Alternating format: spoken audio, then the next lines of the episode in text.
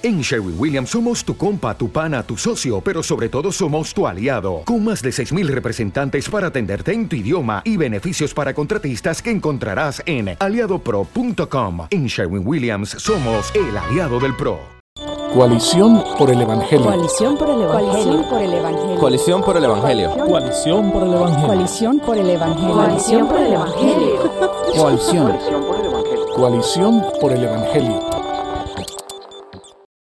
A través de la historia de la iglesia hemos podido ver que los creyentes no siempre han sabido cómo conectar lo secular con lo sagrado.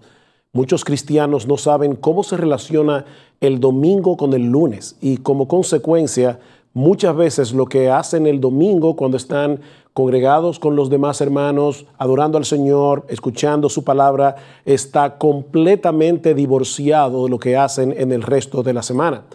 Muchos no saben manejar la tensión que nos produce vivir en la tierra teniendo una mente celestial o, si quieren ponerlo de otro modo, la tensión entre lo que debemos hacer porque somos cristianos y lo que queremos hacer porque somos humanos. Queremos trabajar para el reino de Dios, pero también tenemos un montón de responsabilidades y aquí y ahora que demandan nuestra atención.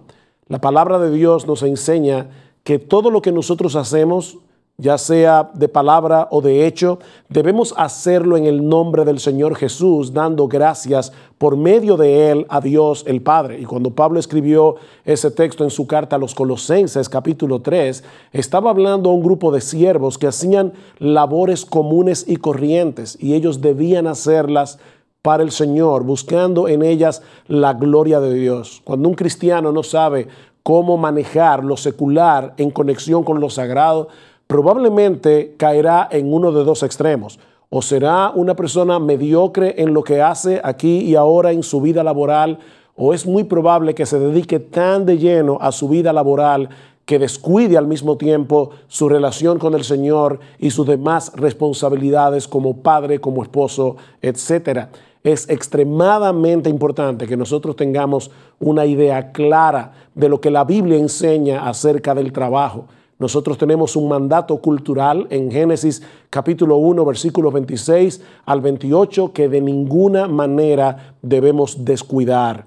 Todo lo que hagan, de palabra o de hecho, háganlo todo en el nombre del Señor Jesús, dando gracias por medio de Él a Dios el Padre.